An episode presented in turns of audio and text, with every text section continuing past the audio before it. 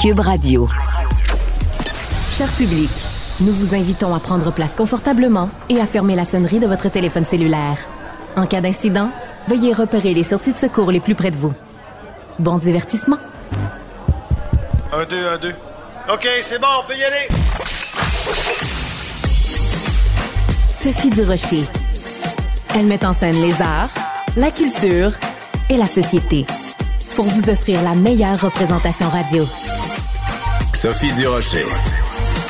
Tout un spectacle radiophonique. Bonjour tout le monde, j'espère que vous allez bien. Si vous je si je vous dis smile, vous allez bien sûr penser au mot sourire en anglais, mais c'est aussi le titre d'une chanson absolument magnifique composé évidemment par le grand Charlie Chaplin, mais c'est aussi le titre d'un spectacle, justement en hommage à Charlie Chaplin, qui va être présenté dès le 12 juin 2024 pour cinq représentations au Grand Théâtre de Québec. On va en parler avec le concepteur, directeur artistique et scénariste et metteur en scène de ce beau projet, Richard Aubin. Bonjour, Monsieur Aubin.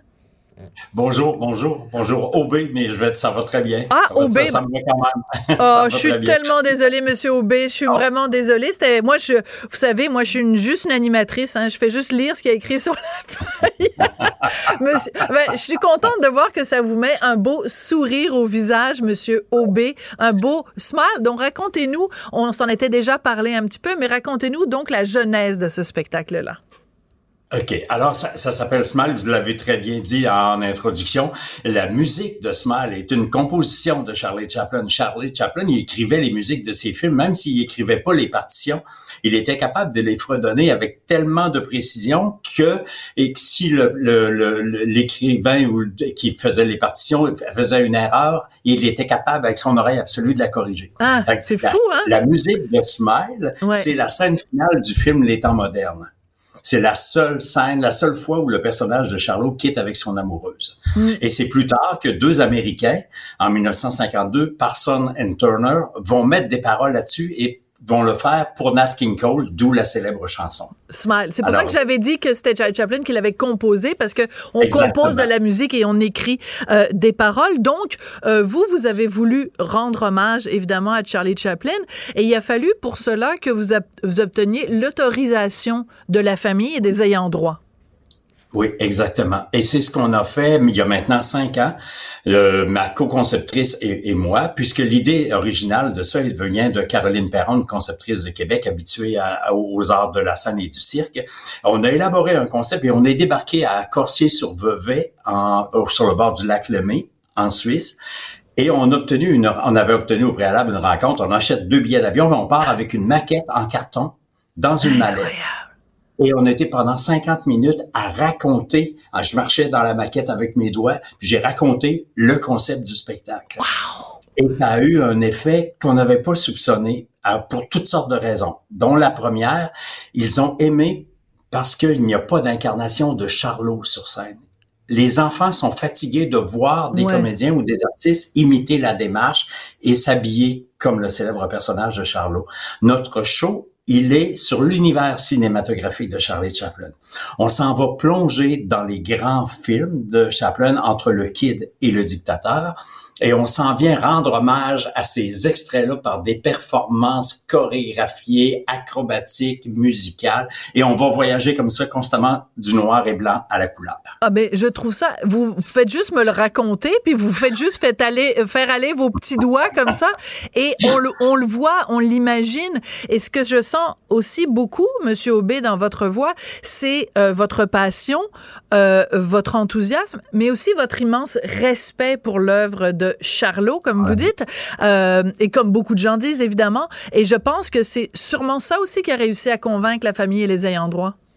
Oui, parce que euh, ils ont trouvé que ça avait une, une valeur poétique et symbolique et que ça ressemblait à un clin d'œil 2000 des années 2020 à l'œuvre de leur père. Ils ont dit c'est ça ressemble à ce que notre père a fait parce que ça nous apparaît constamment que vous allez voyager comme dans les films entre le rire et les larmes et c'est ça le spectacle. Voilà. Et en fait, c'est très bien dit parce que Charlie Chaplin, c'est en fait c'est ce qu'on appelle de la mélancolie. Hein? Il y a comme une espèce de petit, euh, même dans les moments les plus drôles. Je pense par exemple à cette scène où il est dans l'espèce de chalet dans la montagne et il, plante ses fourchettes dans des morceaux de pain puis il se fait aller les petits les petits trucs comme ça. Donc on trouve ça drôle mais en même temps, on sait que la situation est absolument dramatique. Et donc, c'est, on est toujours sur un fil de fer comme ça entre deux émotions?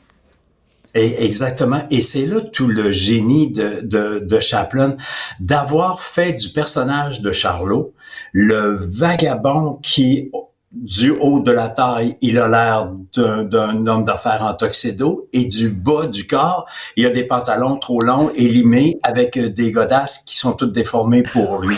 Et ça fait, c'est très significatif de ce que Chaplin a voulu faire. C'est un enfant de la balle. Hein? C'est un enfant rejeté. Euh, euh, euh, ici se ramasse à l'orphelinat avec une mère qui le reprend, etc. Et le film Le Kid est, un film autobiographique. Et, c'est tout le génie de Chaplin avec sa pantomime d'avoir réussi constamment à nous toucher à nous faire rire, puis à nous bousculer deux secondes après. Et on a fait des tests avec des enfants ou dans les ah. écoles dans la région de Québec. Et croyez-le ou non, Sophie, il rit les scènes de Chaplin pliées en deux comme si c'était un film moderne d'aujourd'hui. Ils se foutent complètement que ce soit en noir et blanc. Incroyable. Et pourtant, Dieu sait qu'actuellement, la génération, disons, des, même des milléniaux ou des, ou des, ou des plus jeunes, tu leur dis, viens, viens-t'en, mon petit minou, on s'en va voir un film en noir et blanc. Ils lèvent les yeux au ciel en disant que c'est ça, cette affaire-là.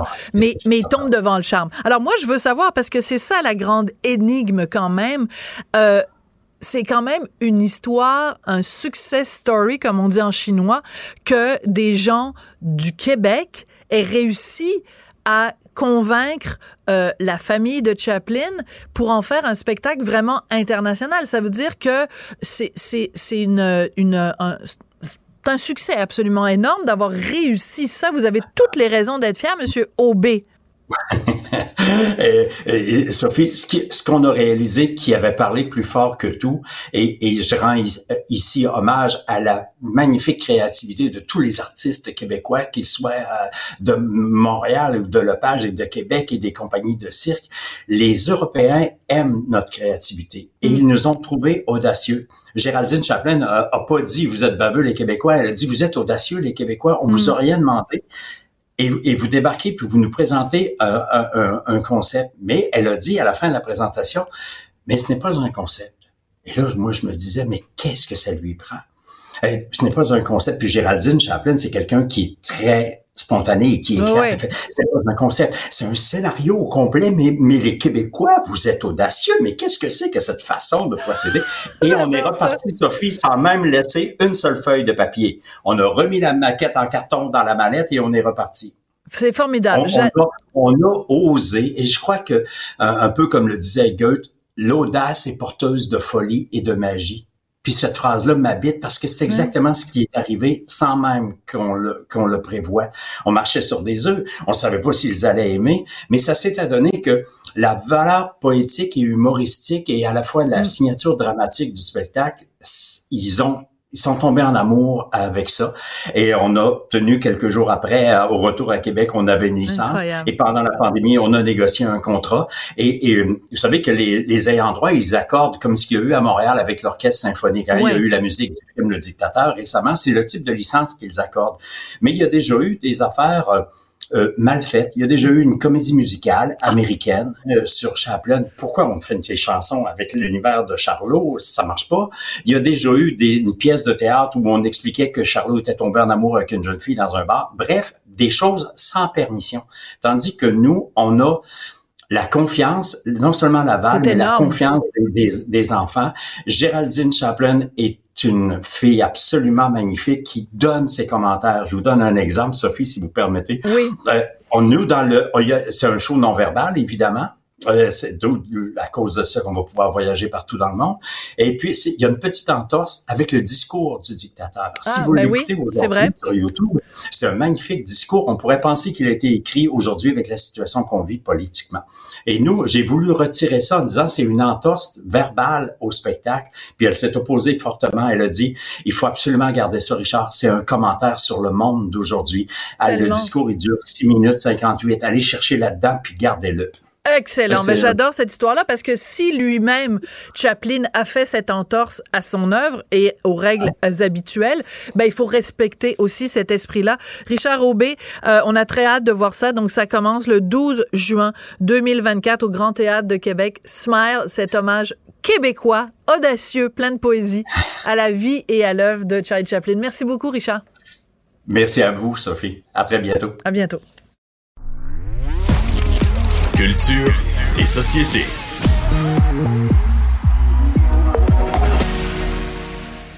Euh, Jean-François, on s'apprêtait à se parler de Moisson Montréal. On va prendre juste 30 secondes pour. Moi, je pense qu'il faut raconter euh, l'anecdote qui vient de, de t'arriver tu devais venir ici en personne et à mhm. cause du trafic de schnout à Montréal, tu n'as même pas pu trouver à accéder. C'est quoi qui s'est ben, passé exactement? En fait, pas le, je pense pas que c'est le trafic de schnout. Dans le fond, euh, le jeudi, tu sais, je passe souvent en studio parce que je joue au hockey euh, à l'Arena Outremont. Fait que je, je redescends d'Outremont et je m'en vais en studio. Puis là, au fur et à mesure que j'essayais de descendre, il y a un policier qui arrivait. Puis là, il nous envoyait à la rue euh, suivante. Mais là, évidemment, il commençait à s'accumuler des voitures, s'accumuler eh des voitures. Puis là, à la rue suivante, fait que là, on est passé de Saint-Denis à Berry à Saint-Hubert. Fait que là, j'avais l'impression que c'était une manifestation. Bon. Euh, ce qui m'a été confirmé par un de nos patrons. Fait que là, j'ai dit, ben, regarde, je vais, je vais filer à la maison finalement parce que j'étais pas capable de me rendre en studio. Mais, mais il reste quand même que ça confirme la théorie que j'ai depuis plusieurs années. On devrait prendre un endroit, mettons l'île Sainte-Hélène, et on décrète que toutes les manifestations ont lieu là, tous les festivals ont lieu là, tous les spectacles ont lieu là, tous les rassemblements pour la terre, l'écologie, euh, peu importe, on met tout là, comme ça on peut circuler au centre-ville. Voilà, c'est on ben, a fini notre parenthèse. C'est parce que quand, peu importe la, cause, tu prends toujours en otage des gens qui sont peut-être même d'accord avec toi. Tu comprends? Voilà. Fait que, fait que mais c'est ça. on met tout ça, puis on appelle ça l'île des manifestations. L'île de la manifestation. L'île de la manif. Ben, puis on, fait, on fait jouer la toune des cowboys. À la, manifestation. En tout cas, il la chante mieux que moi, là, mais. Ouais, ouais. Fait que bref, euh, bref, on se sera pas vu aujourd'hui. Je suis voilà. C'est pas grave. Alors, c'est très important. Donc, tu es allé faire un tour à Moisson de Montréal. Comment tu t'es senti quand tu étais là? Hey, Sais-tu quoi? Euh, moi, je, suis plutôt sensible dans, dans la vie. Puis, euh, un moment donné, j'avais été euh, visiter des, hôpitaux dans le temps des fêtes, remettre des cadeaux, puis tout ça. Puis, je m'étais dit en sortant de là, je, je peux plus, je peux plus aller là. Ça me, j'avais été bouleversé pendant une semaine parce que je me sentais comme privilégié avec mes enfants en pleine santé, tu puis j'ai fait, OK, il y a d'autres causes, il y a d'autres façons d'aider, mais je suis pas, émotivement, je suis pas capable. Moisson Montréal, hier, je suis faire un tournage pour Salut Bonjour, j'ai, pour la semaine prochaine, pour la guignolée, tout ça, je me suis jamais dit que ça allait un peu comme me troubler, mais finalement, Sophie, c'est tellement gros l'entrepôt de Moisson Montréal. Et by the way, là, ça, euh, ça dessert juste Montréal et vers Gatineau puis l'Abitibi. Il, il y a d'autres entrepôts pour ailleurs au Québec. Là. Ça montre à quel point les besoins sont énormes, gigantesques, gargantuesques. Puis là, on m'a dit que tout ce qu'il y avait sur les tablettes, là, euh, puis dans l'entrepôt, puis dans les frigidaires, ça va partir dans les prochains jours, prochaines semaines. Là, c'est, c'est pas une cargaison pour euh, les prochains six mois. Là. Non. Donc, ça veut dire que c'est pas des petits besoins isolés, c'est des gros, gros besoins de plein, plein de monde. On m'expliquait hier qu'on fait toujours euh, à Noël des boîtes de cadeaux. Ça, c'est comme un extra. Tu reçois ça, tu sais pas trop ce qu'il y a dedans. Puis euh, euh, c'est du riz, euh, des, des ramen, des cannes de thon, des choses comme ça. Mais ça arrive dans une boîte. Ça fait comme un petit cadeau au lieu de d'aller chercher, de dire je vais prendre un, peu de ça, un peu de ça. Un petit supplément. Et cette année, au lieu d'en faire 20 000, on va en faire 30 000. Puis on m'a dit on aurait pu en faire 40 000, puis 50 000, puis ça aurait été pris. Puis on m'a surtout expliqué que, ben oui, les besoins sont criants, mais que le visage de, la pauvreté a hein? changé. Euh, c'est plus ce qu'on ce qu'on ce qu'on pense là euh, quelqu'un qui qui veut pas travailler puis qui flotte tout puis que là il se retrouve dans les banques alimentaires. Ben, moi j'ai jamais pensé ça personnellement que c'était des gens qui ne ben, voulaient pas travailler. Quand j'étais petit, il y avait le Noël du plus pauvre. loin que ça, là. Ouais. Tu sais, il y avait le mais Noël le pauvre, du c'est pauvre pas, pas nécessairement puis- quelqu'un qui veut pas travailler, Jean-François? Non, je sais, mais dans, dans, dans ma tête de petit gars, c'était ça. Ah, ok. Je sais que ça a Ben, quand changé t'as avec 8 le ans, temps. peut-être, mais pas, pas comme adulte, là.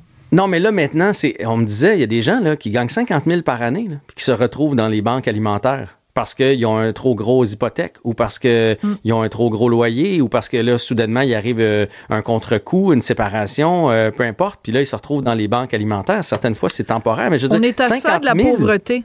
On est à ça. C'est-à-dire qu'en fait, quand tu gagnes, mettons, mettons tu gagnes le, le salaire médian, qui est à peu près dans ces, dans, dans ces eaux-là, tu es quand même à ça de la pauvreté parce que même avec un salaire de 50 000 par année, tu, euh, tu vis d'une paye à l'autre. Alors, il suffit qu'il y ait Ouais. une paye qui saute ou il suffit, comme tu dis, que euh, le couple se sépare, le temps que tu te remettes sur tes pieds, euh, si en plus tu dois payer une, une pension alimentaire à l'autre, enfin, il peut arriver toutes sortes de déboires. peu importe quoi, des gens problème qui de santé. Écoute, des gens qui sont dépendants au jeu, dépendants à l'alcool, dépendants à la drogue, dépendants à toutes sortes d'affaires.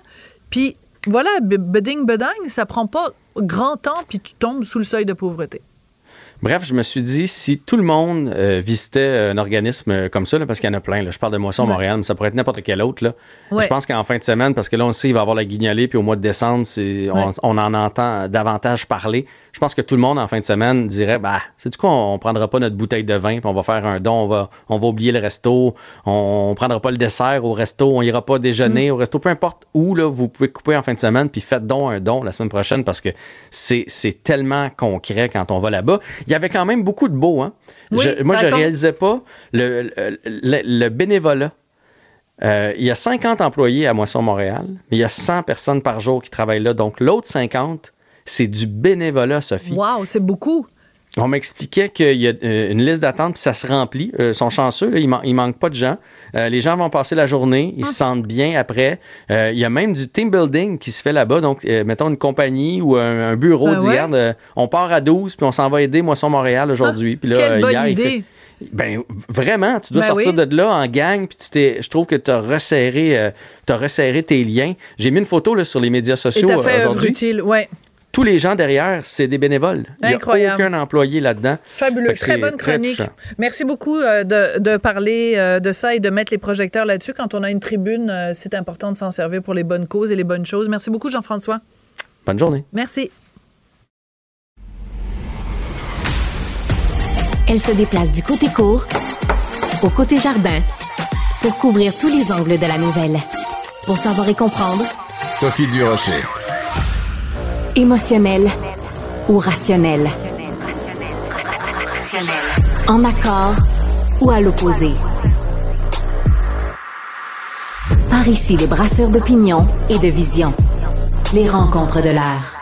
Est-ce que vous avez été, vous aussi, euh, estomaqué par la une du magazine Rolling Stone euh, qui a écrit Henry Kissinger, War Criminal Dead at 100.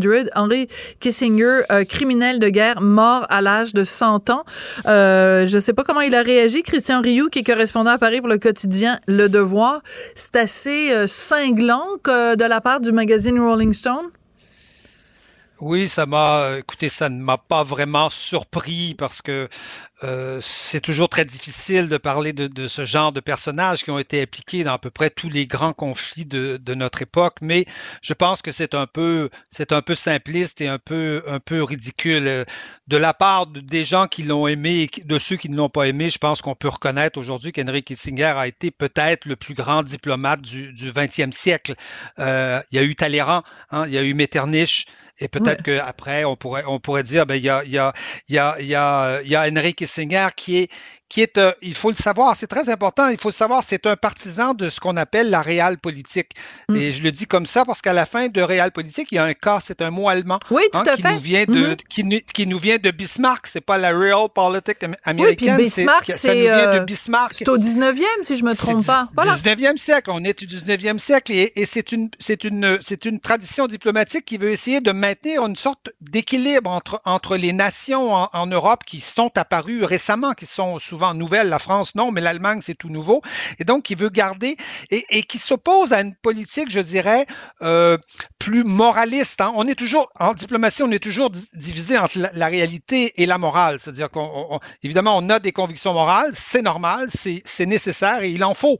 Mais en même temps, il y a la, il y a la réalité. Oui, c'est-à-dire qu'en fait, c'est la différence entre euh, regarder le monde tel qu'il est ou tel qu'on aimerait qu'il soit. On aimerait que ça se passe comme ça. Oui, mais il y a la réalité qui nous rattrape absolument. Et c'est la différence entre Kissinger, par exemple, et les néoconservateurs. Les néoconservateurs voulaient faire la, démocratie en Irak et en, Libye. On a vu ce que, ce que ça voulait dire, alors que les réalistes se disent plutôt euh, qui veut la paix prépare la guerre. Vous voyez, c'est mmh. plutôt ce, ce genre de... Et donc, oui, et, et, et, Kissinger, je pense que c'est un des derniers grands représentants de ce qu'on a appelé aux États-Unis la The Great Generation. Hein. Il, est, il est né cinq ans après Kennedy, après John Kennedy. Vous voyez, c'est, c'est vraiment quelqu'un qui, qui est plus de notre époque. Donc, on, on, peut, on pourrait discuter pendant, pendant des heures, je pense, de son, euh, de ses opinions sur la, sur la question du, du Chili, par exemple, où il était euh, partisan du, du, du, coup d'État, sur le Cambodge, en prolongeant, en, en, est-ce que, oui, au, Cambodge, au Vietnam est-ce qu'en prolongeant la guerre et l'élargissant au Cambodge, il n'a pas aidé euh,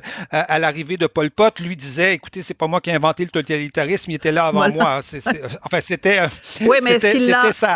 Est-ce qu'il l'aurait, euh, d'une certaine façon, facilité ou encouragé ou minimisé, etc., question, Question, question. Ça, ça, vous savez, il y a des, des, des, des, dizaines de livres écrits sur ce, sur ce sujet-là et je pense qu'on réglera pas le, le, le, le, le, débat, le débat ce soir, mais je pense que euh, personne ne conteste son, son l'importance de la détente avec l'URSS. En tout cas, il a, euh, il a joué un rôle absolument fondamental dans l'effondrement de, de, de, de, de l'Union soviétique et du grand, euh, du dernier grand empire euh, total de notre époque en, pratiquant la détente et ça s'est fait pacifiquement. Voilà. et vous allez me parler du Proche-Orient, évidemment, aussi. Vous allez me parler de son intervention en Israël euh, auprès de Golda Meir parce que, bon, c'est sorti récemment, hein, le film Golda euh, avec Helen Mirren qui joue le rôle donc de, de Golda Meir, qui a été la femme première ministre d'Israël.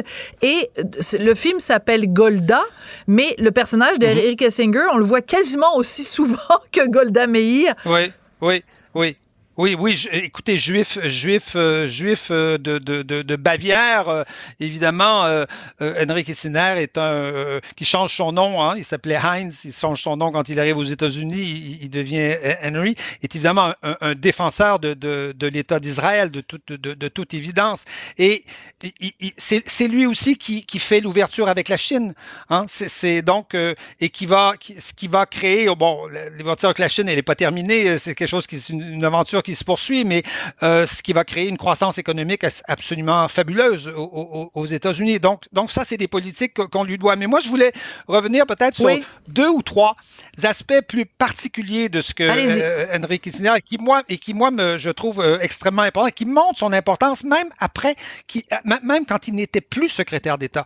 Euh, en 96, euh, Samuel Huntington sort Le choc des civilisations. C'est un livre absolument fondamental qui qui crée des débats, qui, qui, qui crée des grandes polémiques. Hein. Euh, Huntington, c'est un collègue de, de, de, de, de, de Kissinger. Il est à Harvard. Euh, tous les deux se connaissent, ils se rencontrent, ils, ils se parlent.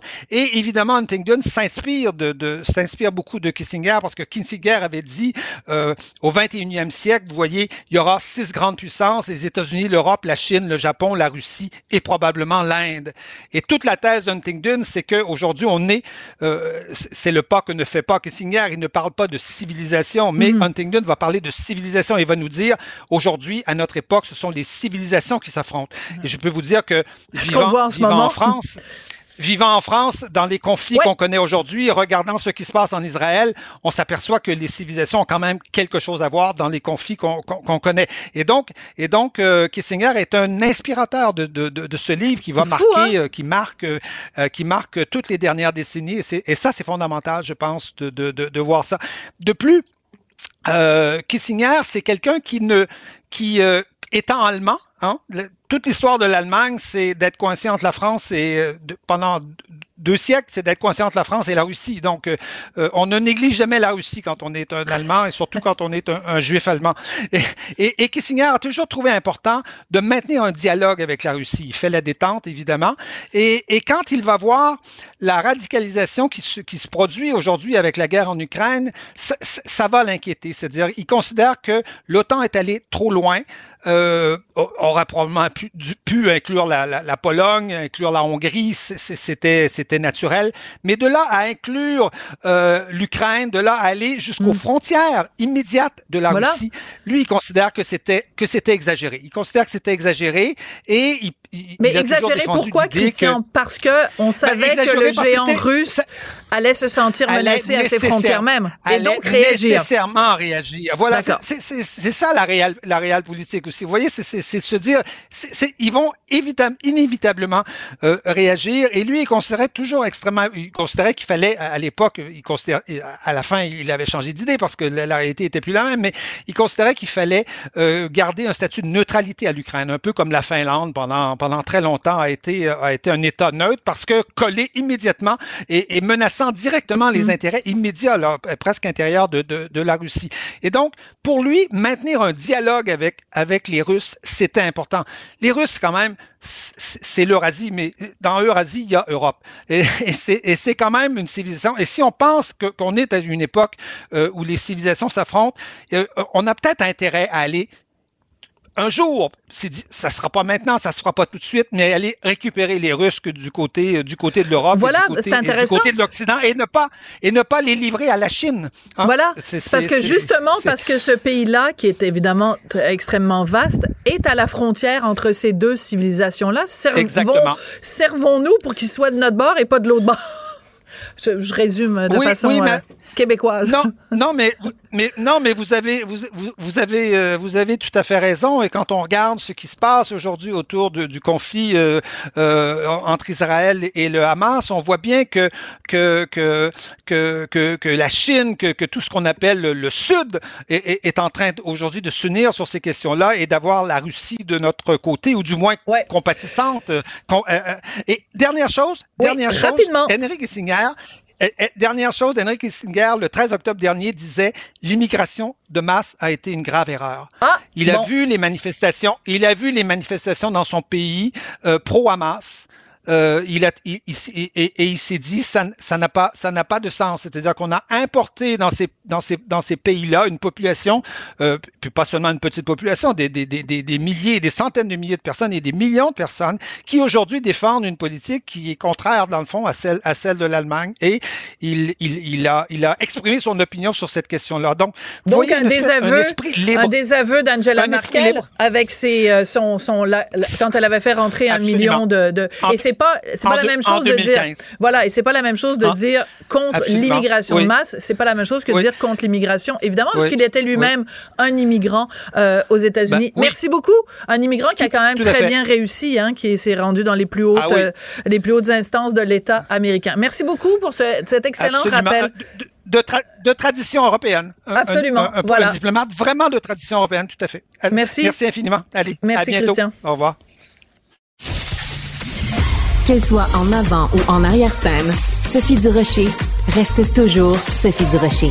Ma collègue Audrey Robitaille nous a préparé un reportage choc à Cube Radio qui met euh, en lumière la souffrance inégalée des enfants autochtones euh, au Québec. On va en parler avec André Albert Morin. Il est vice-président de la Commission de la santé et des services sociaux, porte-parole de l'opposition officielle pour les relations avec les Premières Nations et les Inuits. Bonjour, Monsieur Morin.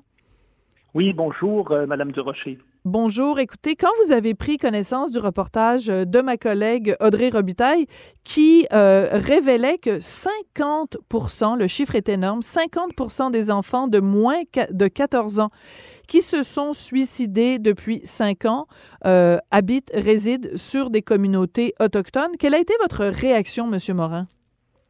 Ben, écoutez, une réaction d'effroi, de grande tristesse c'est totalement, euh, totalement inhumain. Ça, ça, ça, vient me chercher énormément, énormément, quand on, on voit que de, de, de, si jeunes enfants, euh, des adolescents, euh, s'enlèvent la vie et que, comme votre collègue le disait, alors qu'il y a une proportion énorme qui, qui touche les communautés autochtones, les Premières Nations et les Inuits à comparer au reste de la population québécoise. Je lisais, je lisais les articles. On parle, on parle d'enfants qui, par exemple, ont été euh, déplacés, changés de lieu jusqu'à 15 fois alors qu'ils avaient été euh, évidemment confiés aux soins de la DPJ. C'est un drame. C'est un drame terrible. C'est un drame humain. Et moi, je peux vous dire qu'à l'Assemblée nationale, j'ai questionné le ministre à plusieurs reprises là-dedans parce que si vous regardez dans les derniers mois, là, il y a plusieurs articles qui sont sortis sur l'état de santé, euh, les soins de santé, le suicide. Et, donc, et c'est documenté, là. C'est pas, c'est pas quelque chose qu'on vient d'apprendre. Et il y a une inertie de la part du gouvernement que je ne m'explique pas. Oui. Et il faut qu'ils agissent. Absolument. Et quand vous parlez euh, d'inertie, euh, Monsieur Morin, euh, je trouve ça assez particulier quand même parce que ma collègue Audrey Robitaille a contacté le ministre responsable des relations avec les Premières Nations et des Inuits, Yann Lafernière, qui a décliné la demande d'entrevue. Il a dit que bon, la question du suicide c'est un sujet très sensible, euh, mais il a dit c'est pas à moi de prendre la parole. Je vous conseille de contacter mon collègue Lionel Carman. Alors qu'est-ce qu'elle a fait, ma collègue Audrey Robitaille? Elle a appelé le ministre Carman et lui euh, Lionel Carman, qui est ministre responsable de la Santé et des Services sociaux, il a refusé la demande d'entrevue. Alors, à un moment donné, euh, c'est bien beau, mais si au gouvernement, tout le monde se renvoie la balle, Monsieur Morin, euh, on, se pose des questions pour savoir si c'est vraiment un dossier qui est pris au sérieux à Québec. Ah, écoutez, vous avez raison. D'abord, c'est inacceptable qu'un que, ministre ne parle pas de ces questions-là ou qu'il ne réponde pas de ces questions-là, parce que vous savez, dans notre système, là, on a la responsabilité ministérielle. Quand on est au gouvernement et qu'on est appelé à siéger au Conseil des ministres, le minimum, le minimum, c'est qu'on s'occupe de notre ministère puis qu'on soit capable de communiquer avec la population et avec les médias. Absolument. Alors, ça, ça, ça c'est le premier, premier constat. Deuxièmement, rappelez-vous le rapport spécial du protecteur du citoyen sur la commission Vient, qui a été publié ben, il y a quelques semaines à peine. Mm-hmm. Les constats étaient dévastateurs pour le gouvernement de la CAQ. Et un des éléments soulevés par le protecteur du citoyen, c'est le fait que ces ministères-là travaillent en silo. Voilà. Il n'y a aucune coordination transversale. Alors, quand on aborde un sujet aussi aussi difficile, mais aussi important parce qu'il faut s'en occuper que la prévention du suicide, ben écoutez, il faut qu'il y ait une collaboration transversale, il faut que les ministres se parlent et il faut qu'on soit capable de poser des gestes concrets. Est-ce qu'il y en a qui sont posés? Il n'y en a pas. Et c'est inacceptable.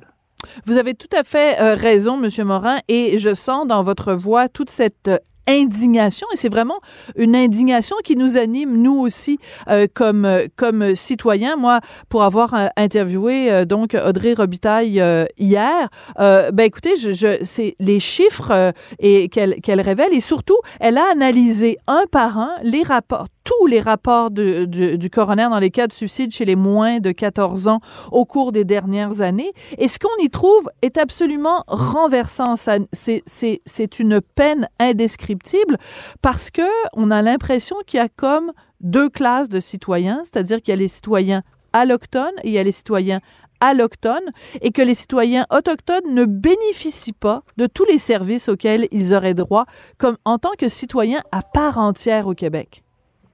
Et vous avez, vous avez entièrement raison. D'ailleurs, j'ai fait moi-même allusion à, à, des citoyens de seconde classe quand j'ai posé des questions au ministre, parce que c'est, je trouve, la façon dont ils sont traités, ce n'est pas normal, c'est inacceptable. Et le gouvernement doit agir. Là, on parle de la question du suicide chez les jeunes. Je vous l'ai dit, je vous en parle, je vous en parle avec émotion. C'est une tragédie ça vient me chercher. Mais j'ai aussi posé des questions en ce qui a trait aux soins de santé. Et savez-vous que au Nunavik, si vous avez un accident et que vous avez un traumatisme crânien, vous avez 40 fois plus de chances de mourir qu'un citoyen du Québec dans le Sud? Et ça, j'ai posé des questions. Ils ont besoin de CT scan, ils ont besoin d'instruments. Et le gouvernement ne bouge pas. Et moi, là, ça vient me chercher, ça me choque. Absolument. Euh, André Albert Morin, vous êtes vice-président de la Commission de la santé et des services sociaux, porte-parole de l'opposition officielle pour les relations avec les Premières Nations et les Inuits. Je tiens à spécifier que, alors que Lionel Carman avait refusé de répondre à nos questions, de même que Monsieur Lafernière, Lafrenière, pardon, vous, vous avez accepté de répondre à nos questions et c'est tout à votre honneur. Merci beaucoup, Monsieur Morin. Merci beaucoup, Madame. Au revoir. Au revoir. Sophie Durocher. Un savoureux mélange artistique de culture et d'information. On continue à explorer euh, les répercussions de ce dossier choc euh, de Cube Radio, comme quoi les enfants issus des communautés autochtones représentent près de 50% des suicides chez les 14 ans et moins au cours des cinq dernières années. Et ça, ce sont des informations qu'on retrouve dans les rapports du coroner obtenus par euh, Cube Radio. J'avais envie, bien sûr, d'obtenir la réaction à ces données épouvantables de la part de Marjolaine Sioui, elle est directrice générale à la Commission de la santé des services sociaux des Premières Nations du Québec et du Labrador. Euh, quoi, Madame Sioui? Oui. Écoutez, quand vous avez pris connaissance du dossier de, Cube Radio, euh, quelle a été votre réaction à ces chiffres?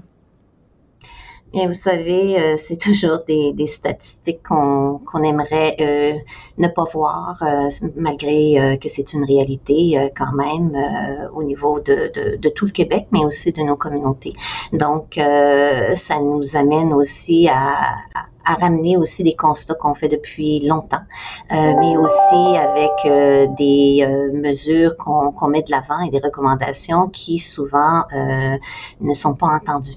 C'est comme ça que je le dirais. Oui, pas entendues, pas considérées, pas prises en, ligne de compte. Quand on sait que la population autochtone représente plus ou moins 1% de la population québécoise, mais que quand on regarde les chiffres, du suicide chez les jeunes, on monte à 50 Il y a là une disproportion, Madame Si oui, est-ce que vous avez des éléments de réponse pour expliquer pourquoi, alors que les jeunes autochtones ne représentent qu'une fraction de la population, pourquoi ils sont surreprésentés dans les taux de suicide des moins de 14 ans?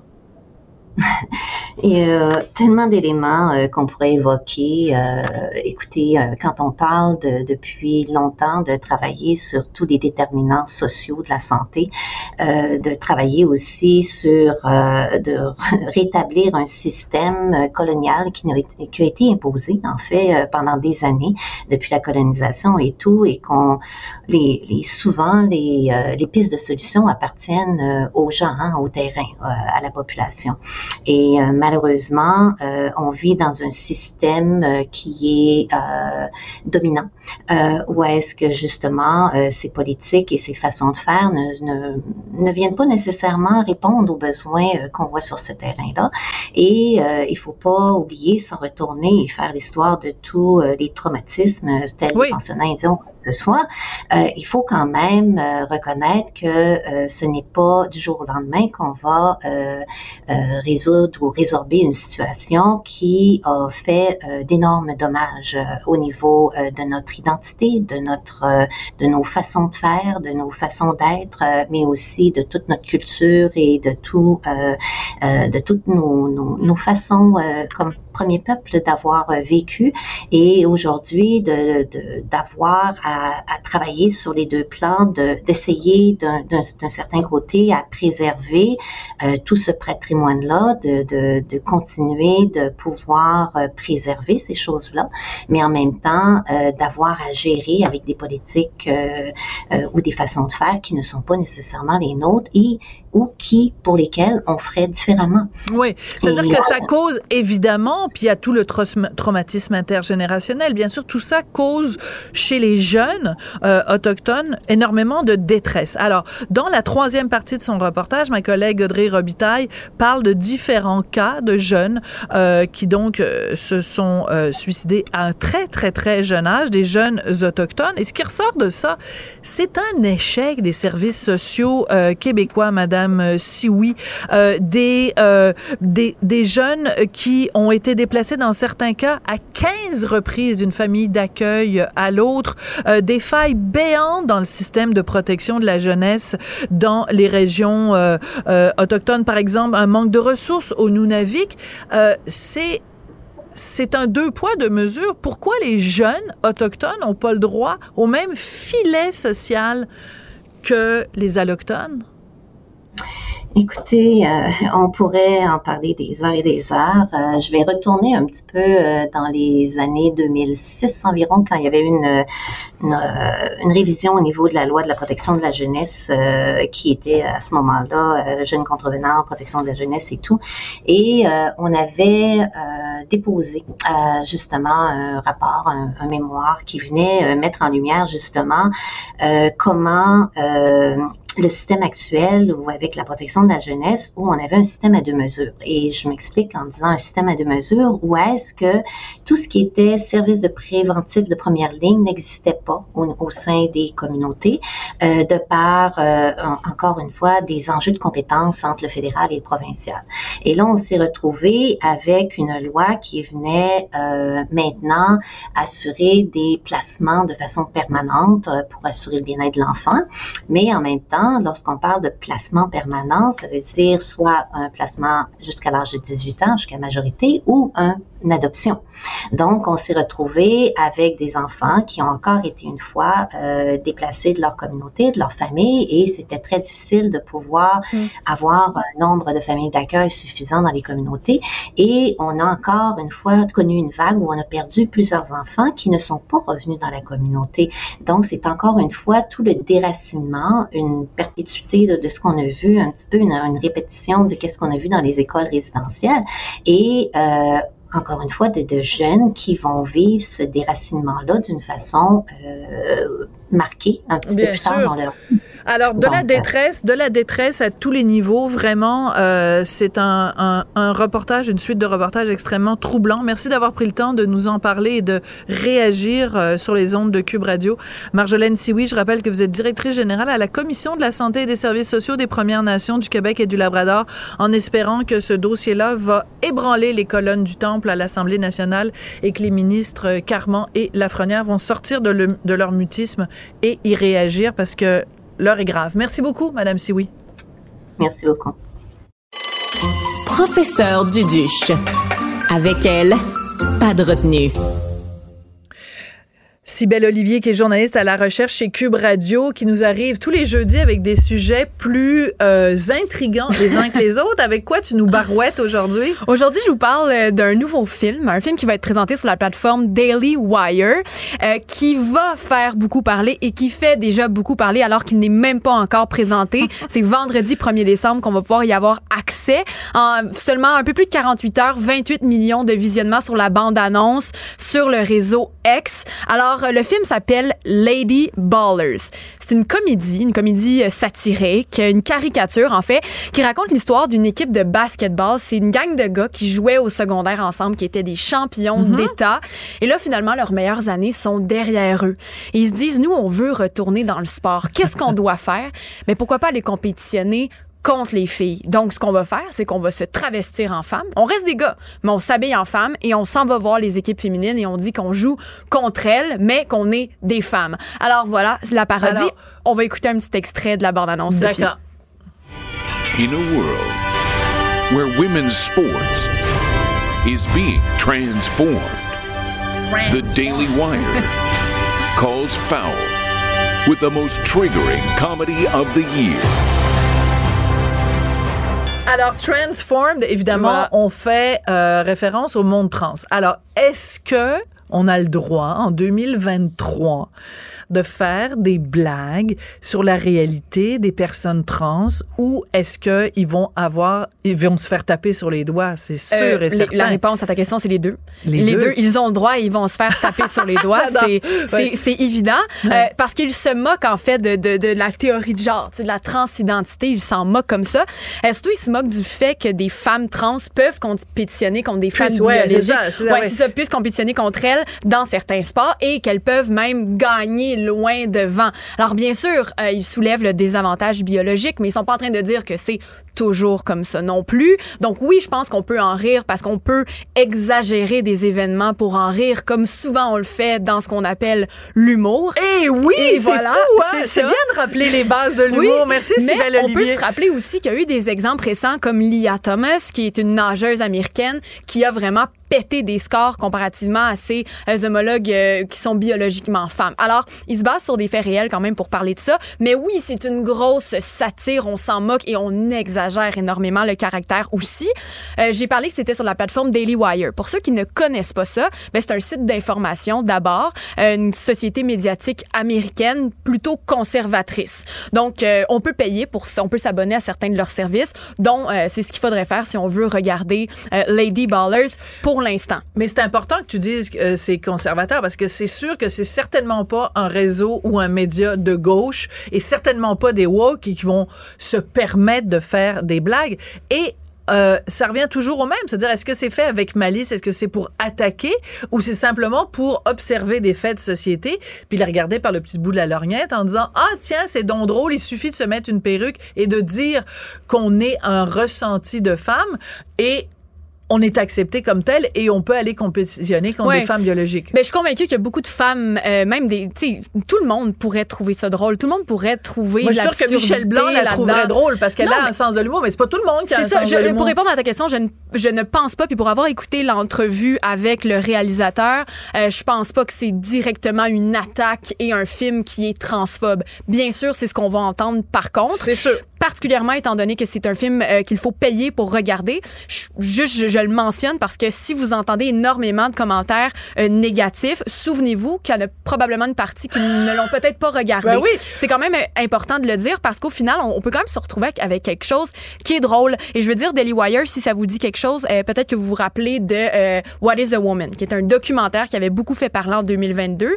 Et bien sûr, si on part de là, ben eux sont partis avec la prémisse dans ce documentaire, donc qu'est-ce qu'une femme? Sont partis avec la prémisse que euh, on n'était pas capable maintenant où on avait peur euh, en 2022 ou à l'époque où ça a été fait euh, peur de décrire ce qui est une femme étant donné le, contexte actuel Oui, c'est-à-dire qu'il y a de plus en plus de gens qui disent personne avec un utérus et même J.K. Rowling a été bannie et annulée selon la culture de l'annulation parce qu'elle a osé Ouais. dire ben quelqu'un qui a des menstruations ça s'appelle une femme peut arrêter de chipoter puis de Mm. tourner autour du pot. Mais bref, je pense que ça va être un film qui est, qui est drôle. Je suis pas simplement, ben, tu je l'ai pas regardé parce qu'il sort demain.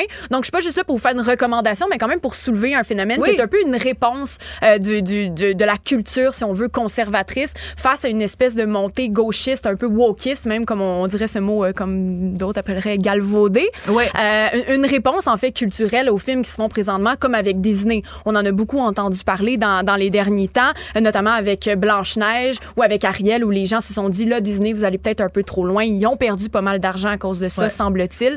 Alors voilà, ça sort euh, demain, vendredi 1er décembre, Lady Ballers, et je ne serais pas étonnée de voir ce film euh, public ou accessible facilement à tous parce que bon, on ne pourra pas le voir en cinéma tout de suite, mais je pense que ça aurait été bon. Ça, va être risque, drôle. Ça risque d'être intéressant. Merci beaucoup, Sylbelle Olivier, qui est journaliste à la recherche chez Cube Radio. Et justement, je salue mes autres collègues journalistes à la recherche, Audrey Robitaille et Marianne Bessette, qui ont travaillé sur cette émission, et Tristan Brunet-Dupont, qui en a fait la réalisation, la mise en onde. Merci beaucoup et à demain. Cube Radio.